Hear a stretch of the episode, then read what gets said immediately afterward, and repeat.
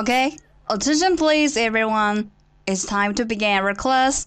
And now, let's go to the world of English. 精彩的电影对白， Bombing tonight. It actually doesn't matter where you are in the world, it's never bigger than your thumb. 动人的音乐旋律，慷慨的名人演讲， who still questions the power of our democracy. Tonight Is your answer. 最潮的英语词汇，最炫的英语学习体验。相思湖广播电台英语贝壳岛，每周三下午十八点五十分准时开课。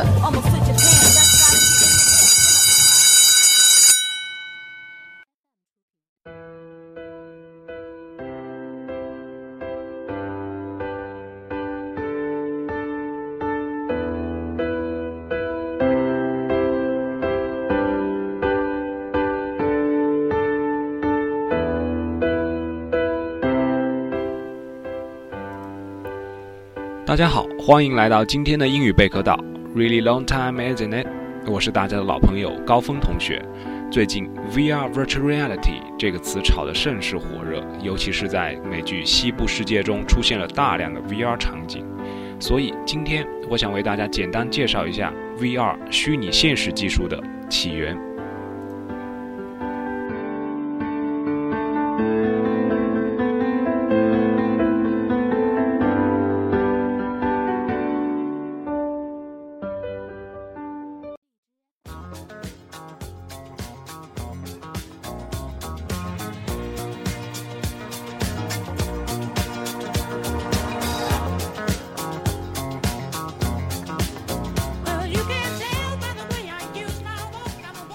Virtual reality, VR, typically refers to computer technologies that use software to generate realistic images, sounds, and other sensations that replicate a real environment or create an imaginary setting and stimulate a user's physical presence in this environment by enabling the user to interact with space and any objects depicted therein using specialized display screens or projectors and other devices. 首先，我们先来介绍一下 VR 的定义。说白了，VR 就是一种沉浸式设备，能让人感受到身临其境的感觉，不管是视觉、听觉或是其他感觉。当然，触觉和嗅觉离现在还有一点遥远，但是其他的它都能做到。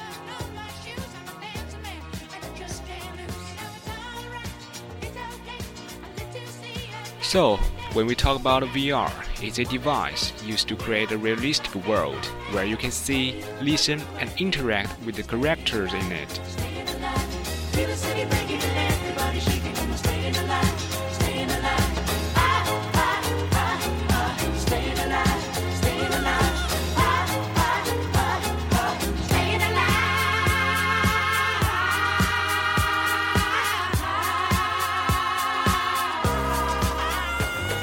First reference to the concept of virtual reality came after science fiction Stanley G. Weinbaum's 1935 short story Pygmalion's Spectacles。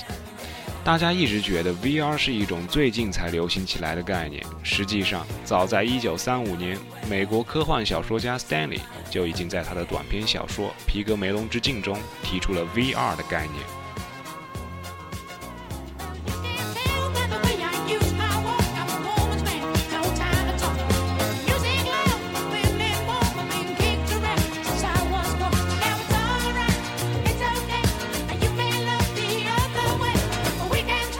Morton Heilig wrote in the 1950s of an experienced theater that encompassed all the senses in an effective manner, thus drawing the viewer into the on-screen activity.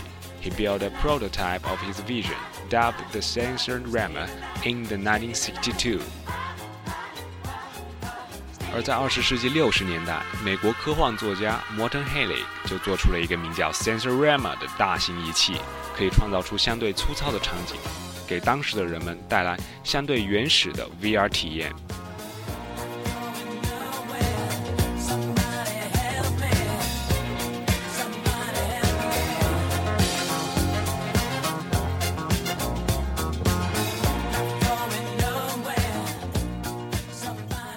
Also, notable among the earlier hypermedia and virtual reality systems were the Aspen Movie Map which was created at MIT in 1978. The program was a crude virtual simulation of Aspen, Colorado, in which users could wander the streets in one of three modes summer, winter, and polygons. 二十世纪八十年代，MIT 创造了一个名为“白洋镇电影地图”的系统。白洋镇是一个美国小镇，在这个系统里，你可以体验夏季、冬季等多种天气场景。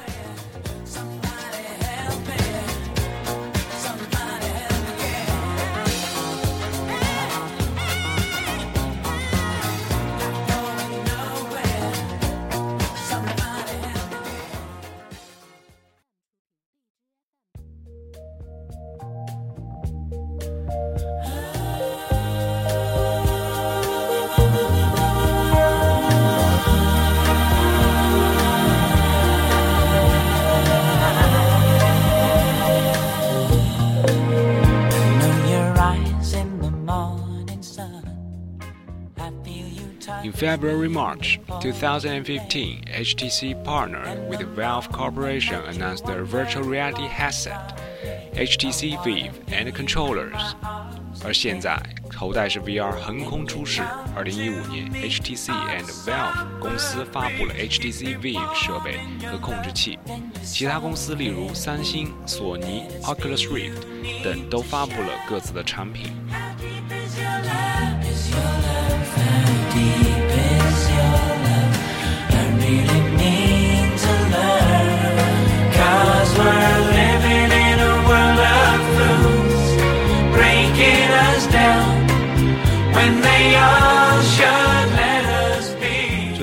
我们来看一下 VR 的时间线 sequence。概念提出在一九三五年，实践始于二十世纪六十年代，进一步实践二十世纪八十年代，相对普及就是现在。大家是否对 VR 有一个初步了解了呢？尽管 VR 对硬件设备要求较高，但是在不久的将来，我相信它一定会普及到每个人。感谢大家收听，大家还可以在荔枝 FM 上收听到我们的节目。这里是高峰，我们下期再见。